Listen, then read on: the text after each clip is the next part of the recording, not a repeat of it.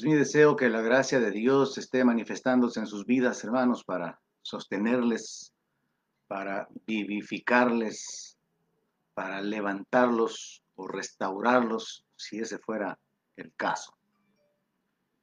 Aquí estoy listo para poder eh, compartir la palabra y quiero compartir una reflexión que considero muy actual, una reflexión que toma en cuenta mucho la condición personal de cada uno de nosotros, incluyéndome, así como lo dijera el salmista en el Salmo 39, versículo 4. Y es que ahí la palabra de Dios dice lo siguiente, hazme saber, Jehová, mi fin, y cuánta sea la medida de mis días. Sepa yo cuán frágil soy. Mire qué petición más interesante la que hace aquí el salmista. Él está pidiendo a Dios que le dé entendimiento acerca de su existencia, acerca de, su vida, y que lo haga consciente de la condición personal, de la, de la fragilidad, de la debilidad humana. Ese es el tema de hoy. Sepa yo cuán frágil soy. Y es que, como dije, es un tema muy actual porque en las circunstancias que estamos viviendo, todos estamos siendo probados en cuanto a nuestras fortalezas, nuestras debilidades, y no hay nadie que quede exento de esta prueba causada por las presiones. Y yo he llegado a entender que si nosotros entendiéramos que somos frágiles, que es lo que el salmista le está pidiendo al Señor, habría un cambio de vida. Y es hacia ahí donde quiero orientarme, a que al final podamos tomar una decisión relacionada con un cambio de nuestra conducta, un cambio de nuestras acciones. Y es que si nosotros entendiéramos que nosotros somos frágiles, que nuestra vida, nuestra carne, nuestra existencia es como una sombra, como dice la palabra, entonces no seríamos tan arrogantes, no seríamos tan malvados, no nos ocuparíamos tanto de todo lo de, todo lo vano, de todo lo temporal, sino que nos ocuparíamos más de nuestra comunión con Dios, de vivir en el temor de Dios, de, de sembrar para cosechar en la eternidad, de hacernos tesoros en los cielos y de tener el cuidado de qué estamos sembrando en la tierra, sabiendo que Dios no puede ser burlado y que todo lo que el hombre siembre, eso también va a cosechar. Así que bajo el tema Sepa yo cuán frágil soy, quiero compartirle algunos pensamientos que han venido a mi mente debido a circunstancias personales en mi vida y que me llevan a esta reflexión de que cuando nosotros llegamos a, concluir que, somos débiles, que somos frágiles, tenemos que tomar una, una decisión de cambio en nuestra vida. Tenemos que dirigirnos o reorientarnos de otra manera y no podemos continuar viviendo igual.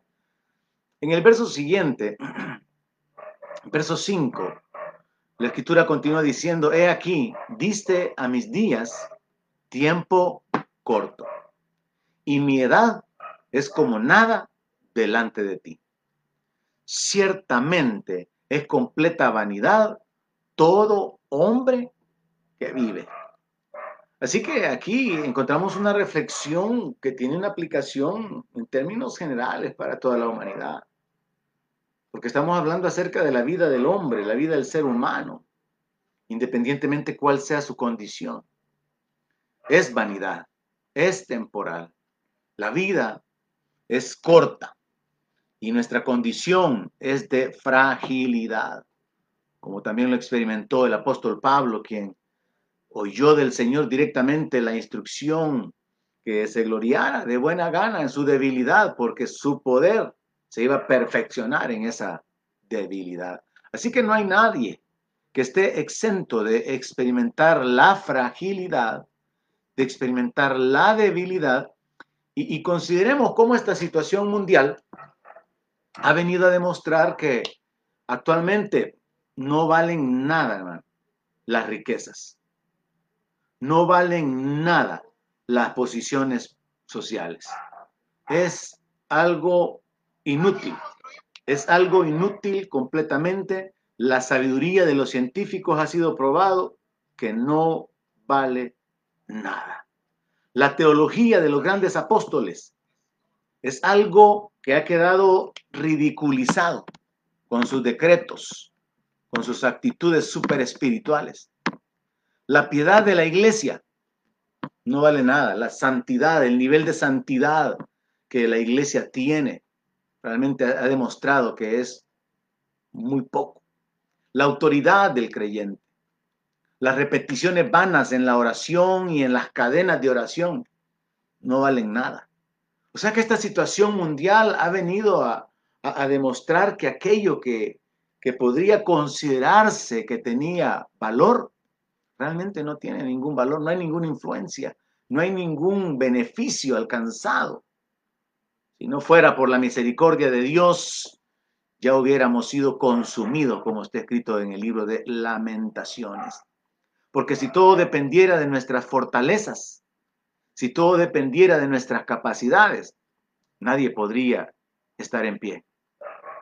Así que yo veo, hermanos, cómo esta epidemia y esta situación mundial ha venido a probar que de nada le sirve a la gente rica su dinero para poder retener la vida. De nada le ha servido a los famosos y a los que tienen posiciones de autoridad. No han podido ser librados. Y los científicos se han encontrado con la dificultad de poder manejar esta situación, dando unas instrucciones, luego dando otras instrucciones, contradiciéndose, y ahí con el reto de encontrar una vacuna para poder detener esta epidemia. Y lo de la teología de los grandes ministros, pues, por el suelo, haciendo quedar en ridículo a la iglesia. Y con razón la gente del mundo dice, ¿dónde están los sanadores? Aquellos que hacían grandes shows, grandes espectáculos, porque se ha probado que la teología de esos grandes ministros y apóstoles no vale nada, no es nada. De igual manera, insisto, estoy repitiendo el listado, de igual manera se ha probado que la piedad de la iglesia, nuestra justicia delante de Dios son como trapos de inmundicia nuestro nivel de santidad, nuestro nivel de temor de Dios, de consagración. No es nada, no vale nada. Y por esa razón no podemos caminar en autoridad. Por esa razón nuestro nivel espiritual eh, eh, no puede establecerse y poner un precedente, lo cual incluso se puede observar hasta en las oraciones que se han hecho a nivel mundial, se han hecho por las naciones, pero nada de eso funciona. Y es que Bíblicamente, eh, las circunstancias de nuestra vida, las circunstancias que hay en el mundo, las presiones, las injusticias, los problemas, revelan nuestras, nuestras rajaduras, revelan nuestra condición. O sea, cuando algo, algo malo viene sobre nuestra vida, injusticia, padecimientos, tragedia, lo que se revela es nuestra rajadura, nuestra condición, cómo estamos. Y esta situación en el mundo ha venido a probar la debilidad en lo económico, la incapacidad de manejar esta situación económicamente para muchos. Pero sobre todo, y aplicándolo a la iglesia principalmente, la debilidad en lo espiritual. La debilidad mostrada en, la falta de conocimiento de la palabra y obviamente como un resultado la falta de fe.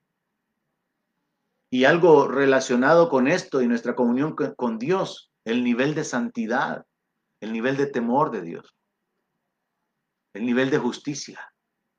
Porque estas situaciones, estos ambientes que vivimos, de presión económica, de enfermedad, de muerte, eh, de luto, de incertidumbre, ha venido a revelar las rajaduras espirituales que como iglesia, como creyentes, como líderes tenemos.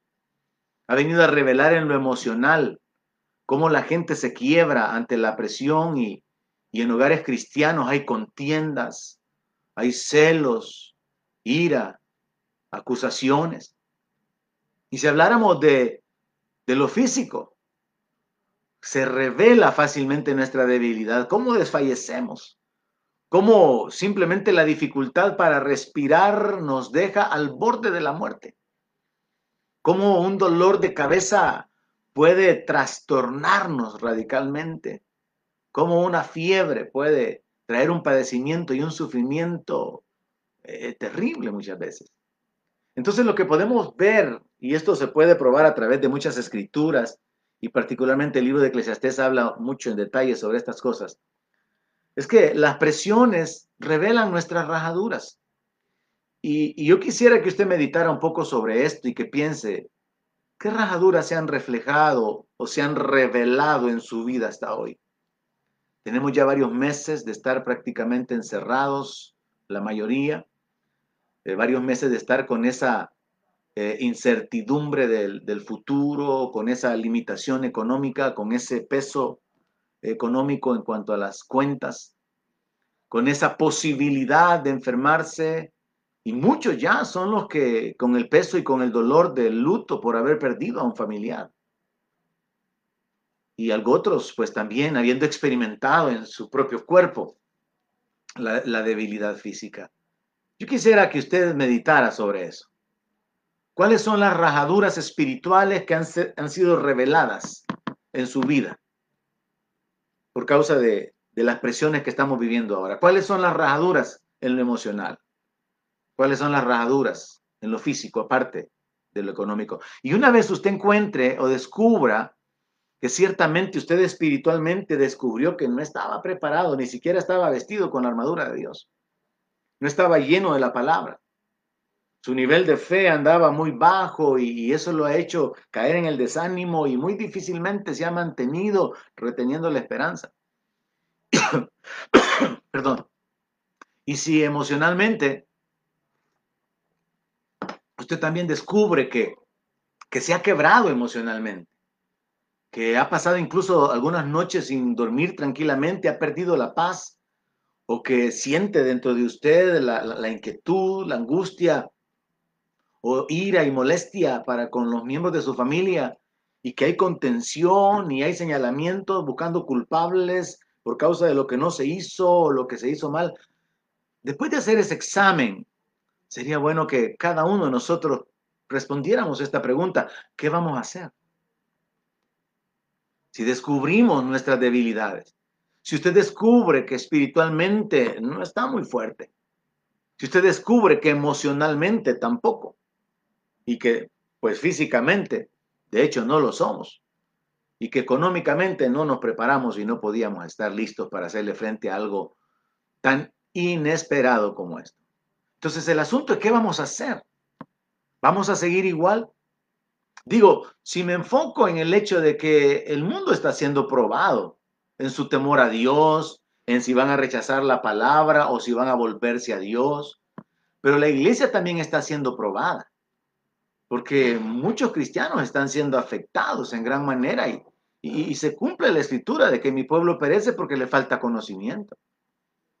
Entonces vemos que es una situación que viene a probar a todos en general pero que de alguna manera a través de la palabra de Dios nosotros podemos reorientar nuestro camino para considerar qué tenemos que cambiar, qué áreas pueden ser mejoradas o fortalecidas en nuestra vida y principalmente mi intención es empujarlo hacia lo espiritual, porque si la iglesia tuviera otro nivel, pudiéramos afectar al mundo.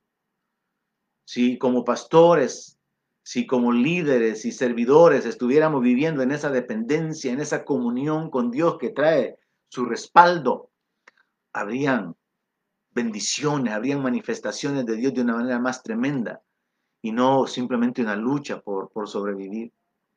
Escuchaba un testimonio de un pastor, no sé de qué país, este día, y él dice, haciendo un llamado a la iglesia, y él termina pidiéndole perdón a la iglesia, pidiéndole perdón a Dios, y él dice que él confiesa que él estaba viviendo mal. Él confiesa que estaba lejos de Dios, siendo un pastor, estaba haciendo las cosas independientemente y carnalmente. Desconozco, él no habla en detalle acerca de qué áreas son las que él tenía como parte de la batalla o la debilidad, pero él hace un llamado general a la iglesia y dice, la iglesia vive en la carnalidad, la iglesia está adormecida. Y él dice de que él cayó enfermo y que pasó 15 días enfermo, pero que como en el día décimo, el Señor trató con él y le dijo que lo iba a sanar, pero que le iba a dar la oportunidad de enderezar su vida y que hiciera bien las cosas que estaba haciendo mal, que se volviera a él con todo su corazón, porque él sabía el pecado que había en su vida. Y este es el enfoque más directo, hermanos.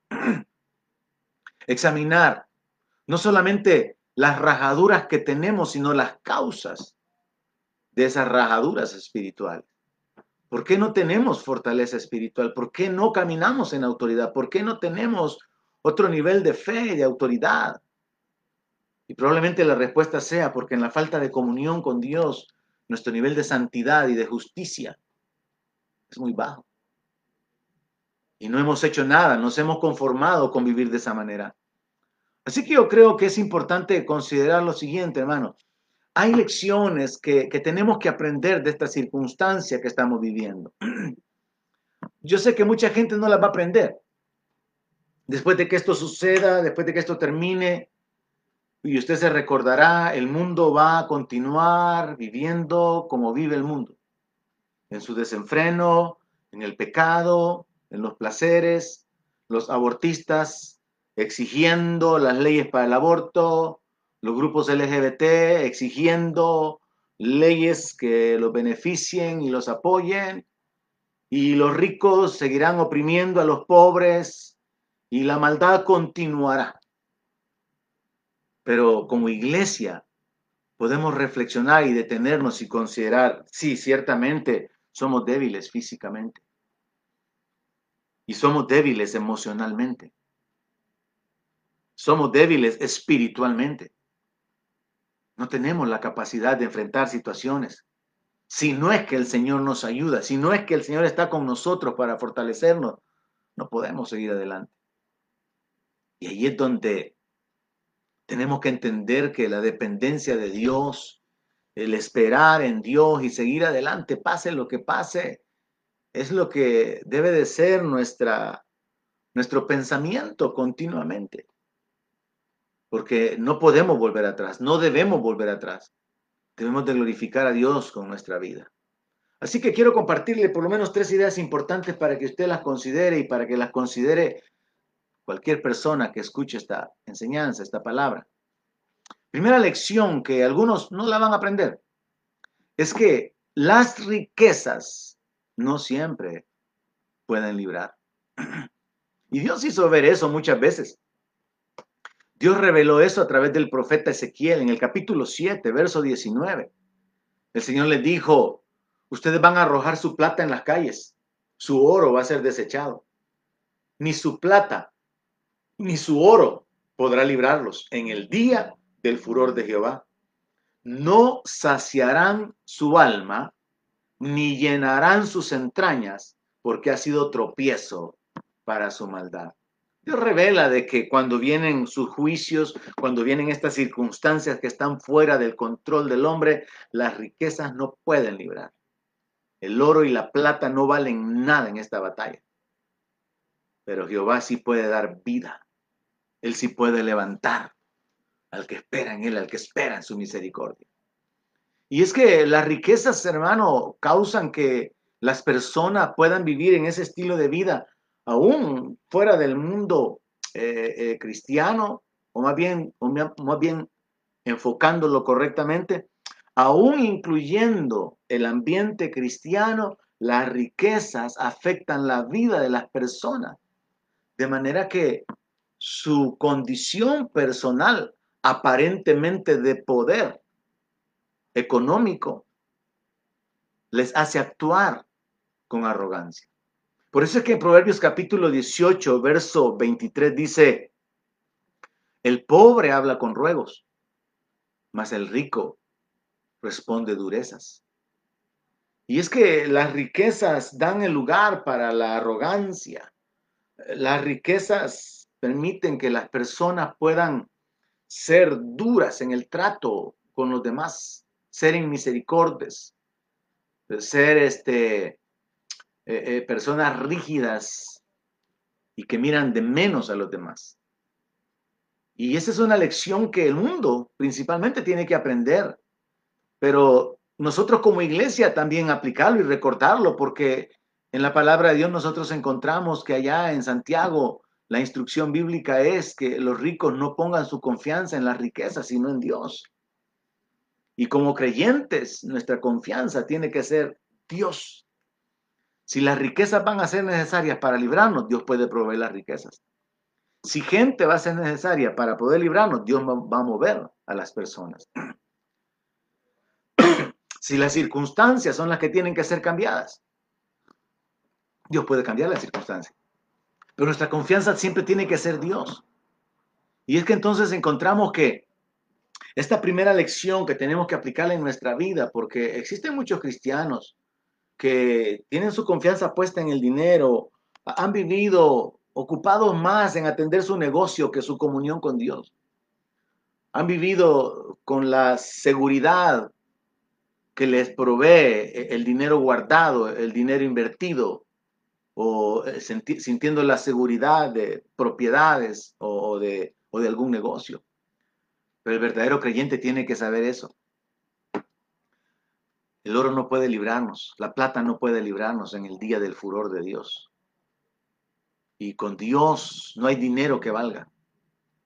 No funciona de esa manera porque Dios es el dueño del oro y de la plata y contrario a lo que esos falsos ministros del Evangelio de Prosperidad enseñan, Dios no depende de un pacto hecho con dinero para poder librar a nadie, para poder sanar a nadie, para poder guardar y proteger, porque Él se agrada de los que le temen, de los que le creen, de los que le obedecen.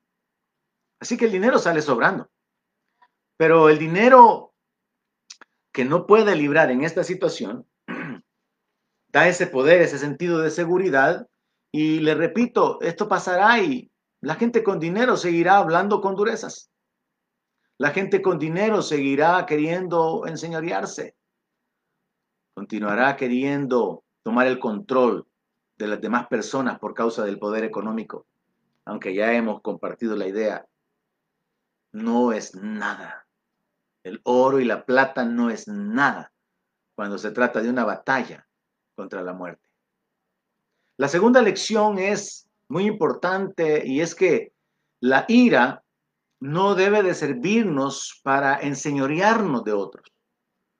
Y como creyentes, y como dije, no puedo excluirme al considerar mis rajaduras y al considerar las debilidades espirituales, emocionales y físicas y las de todo el mundo, y cada uno tiene que hacerlo, la palabra de Dios nos enseña que en realidad se comete mucho pecado cuando nos dejamos llevar por la ira. Proverbio 29, verso 22 dice, el hombre iracundo levanta contiendas y el furioso muchas veces peca. O sea que es como un estilo de vida normal de estar continuamente discutiendo para algunas personas, desgraciadamente muchos cristianos, estar señalando, estar acusando, estar provocando. Y eso se vuelve algo normal.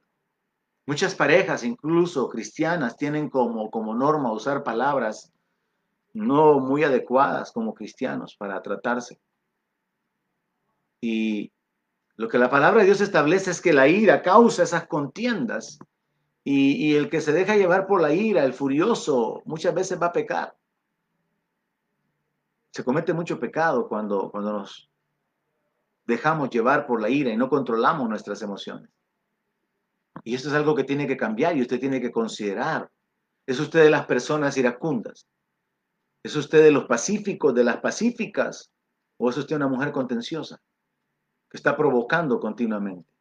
O es un hombre iracundo, que está todo el tiempo buscando razones, pretextos para poder exigir, para poder demandar. Esto es algo que Dios va a juzgar. Y existe una idea equivocada en el mundo con respecto a esto. Toda la gente, la mayor parte de gente que yo conozco ha ocupado esta frase. No, es que, es que él tiene carácter fuerte. Es que ella tiene carácter fuerte. Eso es una gran mentira. Es al revés. La persona que tiene carácter fuerte es la que logra dominarse, no la que desemboca su ira, sus malos pensamientos, la, provocadora, la que insulta. No. La persona que tiene carácter fuerte es la que puede refrenar su espíritu, Es un gran error, así que es importante cambiar este punto de vista. En lugar de decir que alguien tiene carácter fuerte porque es colérico, hay que decir, esta persona es débil. Y si hay alguna persona débil en esa área, usted debería de procurar no provocarla. Y si usted es esa persona débil, que sabe que fácilmente es provocado, debería de fortalecerse en el Señor, fortalecerse espiritualmente, fortalecerse emocionalmente. De eso es lo que estoy hablando. ¿Qué es lo que voy a hacer al descubrir mis rajaduras? Al descubrir que, así como dicen en algunos trabajos, que esté dispuesto a trabajar bajo presión. La gente ya va con la conciencia, con la idea de que va a ser demandado, le van a exigir y tiene que dar lo mejor de él bajo presión, bajo un ambiente de exigencia. Nosotros también tendríamos que mentalizarnos, prepararnos, fortalecernos, desarrollarnos, crecer espiritualmente y emocionalmente para poder soportar la provocación. Si usted es de las personas que coincide en que esa es una de sus rajaduras, entonces es necesario trabajar en esa área. Proverbios 16:32 dice, mejor es el que tarde en airarse que el fuerte.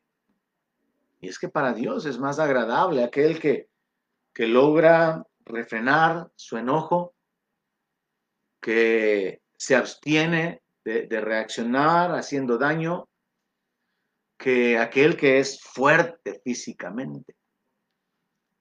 Y el verso continúa diciendo que es mejor el que se enseñorea de su espíritu que el que toma una ciudad. Así que para Dios es más fuerte el que logra refrenar su espíritu que aquel guerrero, que aquel líder militar que tiene la estrategia, la fortaleza y es tan aguerrido que va y en la guerra logra dominar un ejército y en el contexto del Antiguo Testamento tomar una ciudad. Así que vemos que esta idea que tiene el mundo es todo lo contrario. El que tiene carácter fuerte no es el que fácilmente se enoja y comienza a gritar y a ofender, es todo lo contrario es débil. Y si usted lo reconoce, pues entonces lo que hay que hacer es trabajar en esa área, renunciar, pedirle perdón a Dios y pedirle ayuda a Dios para poder seguir hacia adelante. En Eclesiastés capítulo 8, verso 9, dice así, todo esto he visto y he puesto mi corazón en todo lo que debajo del sol se hace. Hay tiempo en que el hombre se enseñorea del hombre para su mal o para mal suyo. Esa frase es interesante. Se enseñorea del hombre para mal suyo. O sea que aquel que se está enseñoreando del otro, a la larga, sabiendo que Dios no puede ser burlado, está sembrando y va a cosechar. Se puede enseñorear, puede cometer injusticias, abusos, Puede hacer lo que quiera hacer mientras se siente fuerte, mientras se siente poderoso, para enseñorearse de los demás. Pero al final va a recibir lo que ha sembrado. Y si Dios no puede ser burlado, eso se aplica a todo el mundo, en todos los ambientes. Y es que el dominio entre las personas es una realidad. E-, en el trabajo siempre hay personas dominantes. En la cárcel siempre hay gente dominante. En los negocios, en las familias, siempre hay padres abusadores o hijos rebeldes. Si no es la mujer que está enseñoreándose del hombre, es el hombre abusando de la autoridad que le ha sido dada como cabeza en el matrimonio. Pero veamos ese principio que está escrito que el hombre se enseñorea de otros para mal suyo. Entonces tenemos que considerar y evaluar aquí, ¿soy yo de los que estoy queriendo dominar a otros? ¿Soy yo de las personas que quiero que las cosas se hagan a mi manera siempre? Y cuando no se hacen a mi manera, exijo, no cedo. ¿Soy yo de los que quiero tener siempre la última palabra y forzar, obligar a los demás a someterse a mi criterio? Tenemos que examinar nuestra vida y considerar hasta qué punto estamos actuando mal, porque esto nos lleva a muchas injusticias. Y recuerde que mi enfoque particular es descubrir nuestras rajaduras espirituales. Si nuestra confianza está puesta en el dinero, si nos dejamos llevar por la por la ira y queremos controlar a los demás, o si nuestra condición física, económica, académica, nos da la base aparentemente para poder enseñorearnos de los demás. Debemos examinar esto y considerar, ¿será esta una rajadura en mi vida? ¿Soy yo una persona controladora?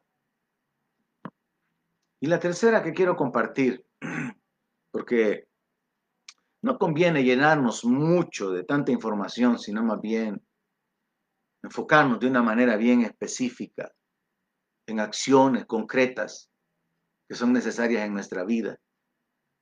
Y una de las acciones concretas en las que yo quiero enfocarlo es cambiar nuestra vida de, la maldad y de la injusticia a la que estamos acostumbrados en el trato con los demás, por una de hacer las cosas en el temor de Dios y trabajar y fortalecernos en el Señor para poder soportar el agravio, que es lo que algunos no podemos hacer. Soportar la provocación, soportar la ofensa. Así que la número tres, la lección número tres que tenemos que considerar es que las contiendas generalmente tienen una influencia demoníaca. Y es necesario renunciar a eso.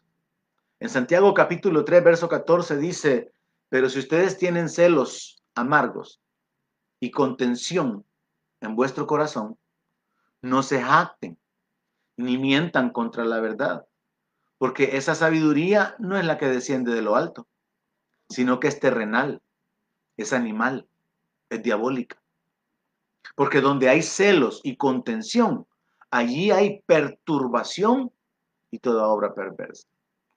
Ese texto es clave, hermanos, para poder entender que como cristianos nosotros no estamos exentos por nuestra carnalidad, por causa de no fortalecernos espiritualmente, por causa de nuestra falta de temor de Dios, el cometer injusticias. El apóstol Pablo dice de que es una falta que hayan contiendas entre los cristianos, se lo dice a los corintios.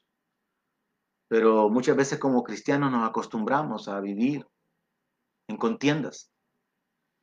Incluso hay mujeres o hay hombres que piensan es que es imposible que no hayan discusiones. Sí, pero el respeto es importante. Pueden haber desacuerdos, tienen que haber desacuerdos, es inevitable. Las presiones de la vida, las circunstancias y todo, pero si estamos fortalecidos espiritualmente, si estamos fortalecidos emocionalmente y, en el respeto hacia el, hacia el otro, no vamos a ir a generar la contienda. No vamos a ser provocadores. Pero entendamos entonces que en el verso 16 lo que está hablando es de la rajadura espiritual donde se le está dando lugar al enemigo. Porque si hay celos y hay contienda, ahí hay una perturbación, ahí hay una influencia del enemigo. La Biblia habla acerca del espíritu de celo. Ese, ese espíritu que viene para minar la mente de las personas que juega con la mente de las personas y los hace vivir una vida que es una vida muy terrible. Así que dice que donde hay celos y contención, ahí hay perturbación, hay una influencia demoníaca y ahí va a haber toda obra perversa. Va a haber maquinación, malos pensamientos, malos deseos, van a haber insultos, van a haber heridas. Entonces podemos darnos cuenta de algo y aquí tenemos que examinar. ¿Soy yo parte de ese grupo de personas que tiene como realidad la carnalidad. Es parte de mi carnalidad que yo estoy acostumbrado a vivir celando a mi pareja. Es parte de mi carnalidad que existan pleitos. Y total luego nos, nos contentamos. Y a veces no tan luego, pero eso es inevitable. Soy yo culpable de vivir en ese nivel de carnalidad donde me da igual el dejarme llevar por el enemigo, por la influencia del enemigo. Y es aquí donde como iglesia, hermanos, tenemos que hacer una reflexión porque el mundo puede hacer que no que no aprenda nada de esta situación. El mundo puede actuar tan superficialmente diciendo, bueno, los que se van a morir, se van a morir, los que sigamos vivos, sigamos vivos y van a seguir en su injusticia, van a seguir en su inmoralidad, van a seguir en su incredulidad, van a seguir en sus deleites. Pero nosotros como iglesia tenemos que examinar nuestra condición. Y es por eso que el salmista, considerando su vida, le dice al Señor eso, Señor, hazme saber mi fin. Cuánta sea la medida de mis días, sepa yo cuán frágil soy. Yo he conocido de casos de hombres que han sido duros con su esposa en el maltrato hacia ellas, en la exigencia y en todo, y al final esos hombres han terminado muy mal de salud y teniendo que depender de esa mujer a la que maltrataron. Y también hay casos contrarios, donde la mujer ha, sido, se ha dejado llevar por la ira, por la cólera, y ha maltratado al hombre que al final ha sido el que va a estar con ella para poder sostenerla. Igual con los hijos, hijos ingratos, que no saben que se meten bajo maldición y, probablemente después van a necesitar de sus padres. Así que quiero enfocarme un poquito en esto para que reflexionemos, hermanos. Estoy hablando acerca de las rajaduras espirituales, las rajaduras emocionales, las rajaduras físicas, o sea, nuestra debilidad en toda la amplitud, para que consideremos qué es lo que tenemos que fortalecer en nuestra vida. Esta es la realidad de la iglesia. Mire, a mí un joven me dijo, es que, es que mire, pastor me dijo, yo no entiendo por qué mi mamá es tan colérica si ella pasa oyendo música y prédicas seguido. Y entonces yo pienso, me dice, si las demás hermanas cristianas que no oyen música son peor que ella. Y es que este es el punto. Nuestra religión no vale nada. Podemos ser religiosos, ocupados de la palabra, oyendo mensaje tras mensaje, oyendo música, pero por dentro hay pasiones. Como dice la palabra, ¿de dónde vienen los pleitos? No es de vuestras pasiones. ¿Quién es el que abre, abre su boca para poder contender? ¿Quién es el que abre su boca para insultar, para provocar? Es aquel que está lleno de pasiones adentro. Y el que oiga música y el que esté oyendo prédicas no lo va a cambiar, no la va a cambiar. Va a cambiar cuando reconozca, esta es mi rajadura, espiritualmente estoy mal. Tengo que cambiar mi vida, tengo que renunciar a esto. Otro ejemplo de la realidad. Una mujer pidiendo consejería me dijo, pastor, yo no aguanto los celos de mi esposo, no quiere que salga ni al mercado, no quiere ni que salga ni con mi familia. Lamentablemente eh, no pude hacer la cita para poder hablar con ambos y eso se ha quedado así. esa es la realidad.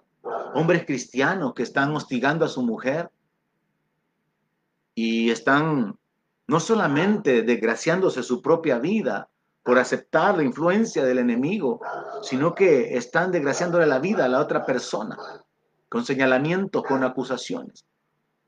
Y hay extremos en cuanto a esto de un hombre que esté celando a una mujer hasta con sus familiares. Es algo realmente lamentable. Pero eso revela la debilidad de los creyentes.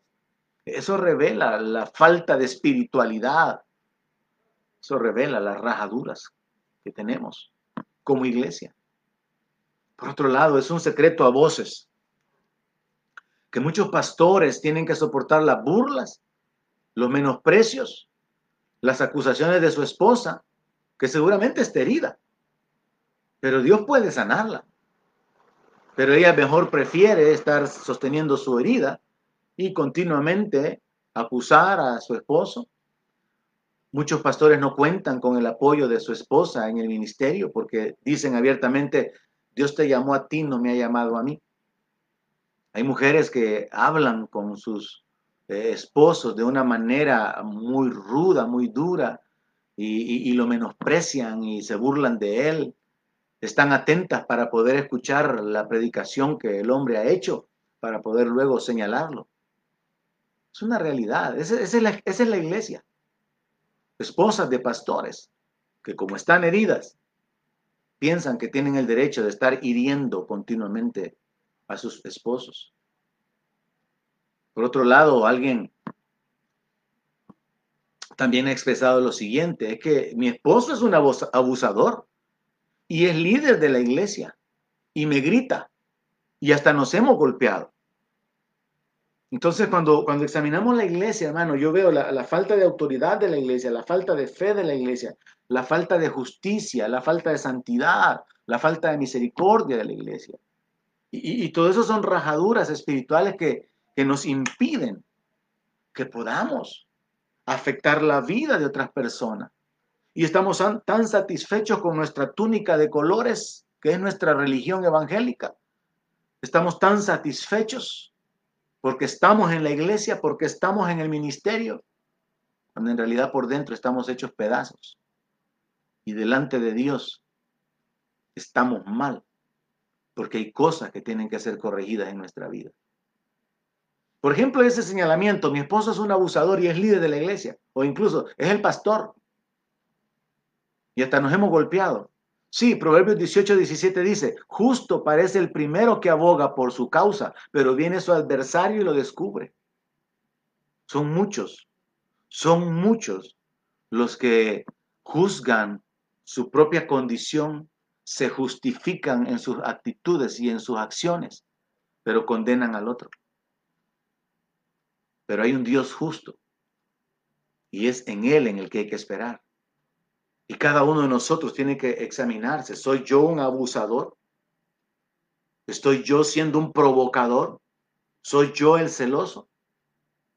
Porque para hacerlo resumido, hermanos, y a manera de, de, concluir en la reflexión que tenemos que, en la decisión que tenemos que tomar, independientemente de que el mundo siga igual, estas son las lecciones que en este ambiente de presión económica, depresión, eh, en lo físico, en lo, en lo natural, en lo espiritual y en lo emocional, son áreas que tenemos que examinar para poder fortalecernos en el Señor y vivir de una manera diferente.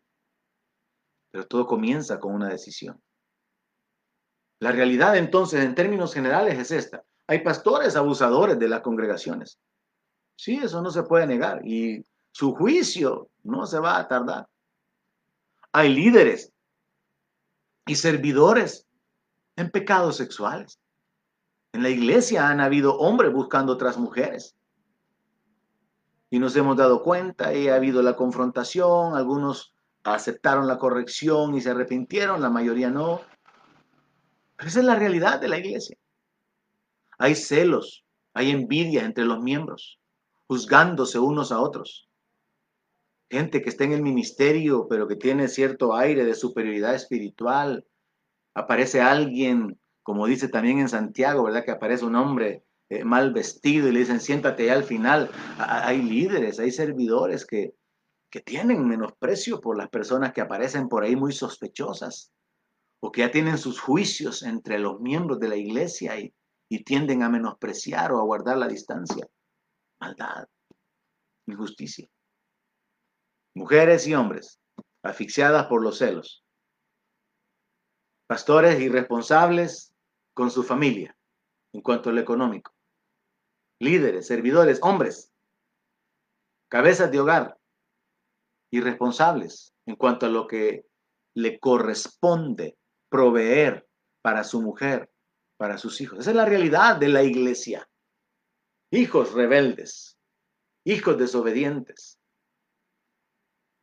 conflictos entre, entre parejas pastorales, en la cual muchos pastores continúan adelante solamente porque saben que Dios los ha llamado para hacer la obra, no porque se crean dignos, ni porque crean que son capaces, sino porque simplemente saben que Dios los ha llamado y esperan que Dios pueda intervenir y que Dios pueda manifestarse sosteniéndolo. Así que la conclusión final es esta, hermanos. Si nosotros hacemos una, una breve reflexión de nuestra vida, de nuestra condición vivida durante estos últimos meses encerrados, donde nos hemos tenido que limitar en cuanto a lo económico, en cuanto a lo que son las compras, las adquisiciones, en cuanto a lo que es salidas, en cuanto a lo que es compartir, en cuanto a lo que es congregarnos y todo esto que era parte de nuestra vida normal, experimentando una presión psicológica, experimentando esta presión espiritual de la enfermedad y quizá experimentando el luto, el dolor por haber perdido un familiar, tenemos que considerar cómo estoy yo. Tenemos que decirle al Señor, Señor, ayúdame a entender cuán frágil soy yo. Ayúdame, Padre. Hazme saber, Señor, mi fin. Que yo sepa cuán frágil soy para que esto me lleve a una actitud de cambio en cuanto a la maldad que estoy tolerando en mi corazón, en cuanto a la arrogancia, en cuanto a la contención, en cuanto a los celos, en cuanto a mi confianza en, las riquezas. Señor, revélate a mi vida. Revela las rajaduras que hay espiritualmente. Identifique las rajaduras que hay emocionalmente. Identifique sus debilidades, hermano, y trabaje en ellas. Y para esto solamente le dejo una escritura final. El apóstol Pablo, el apóstol Pedro escribió en la primera carta, capítulo 4, verso 1. Puesto que Cristo ha padecido por nosotros en la carne, ustedes también ármense del mismo pensamiento. Pues quien ha padecido en la carne terminó con el pecado, para no vivir el tiempo que resta en la carne. Aquí está la clave, hermano. Si usted como yo reconoce, estoy viviendo en la carne, estoy viviendo en la vanidad de mi mente, estoy viviendo con las pasiones que hierven dentro de mí, los celos, las contiendas, la envidia, la maldad, la falta de misericordia, falta de bondad. Dice la, escritura, ya no hay que vivir el tiempo que resta en esa carnalidad conforme a las concupiscencias de los hombres, sino vivirlo conforme a la voluntad de Dios. La Biblia nos habla de un perfil del hombre de Dios, no habla de un perfil de la mujer de Dios. ¿Estamos nosotros llenando esa medida o ni siquiera nos interesa trabajar en ella? Simplemente somos evangélicos. Simplemente nos conformamos con que cuando podíamos íbamos a la iglesia, incluso nos peleábamos después de venir de la iglesia o cuando íbamos a la iglesia y, y esta era nuestra perseverancia en la fe. Cuando la palabra de Dios nos habla de transformarnos. Y aquí claramente el apóstol Pedro está dando esa instrucción, hermanos. Dice, ustedes ármense del mismo pensamiento. Aquí está la decisión. Usted tiene que decidir algo. Una vez usted descubre su debilidad, sus rajaduras, una vez usted le pide a Dios ayuda para poder identificar la fragilidad de su vida en todo sentido, usted renuncia a todo aquello que no solamente es pecado, es injusticia, sino que va a traer consecuencias a su vida y que va a causar que Dios tenga que tratar con usted. Así que aquí dice, ármense del mismo pensamiento. Ya no vivan el tiempo que reste en la carne, conforme a las concupiscencias de los hombres, sino conforme a la voluntad de Dios. Baste ya, oiga esa frase, baste ya el tiempo pasado para haber hecho lo que agrada a los gentiles. O sea, ya es suficiente, hermano ya suficiente pleito, ya suficientes celos, ya suficientes acusaciones, ya suficientes ofensas. Ya, ya estuvo el tiempo, ya se acabó. Y Pedro, siendo de una manera directa, él habla acerca de pecados graves como la lascivia, las concupiscencias, las embriagueces, las orgías, disipación y abominables idolatrías, que definitivamente eran parte del estilo de vida de los gentiles, de los romanos en su tiempo.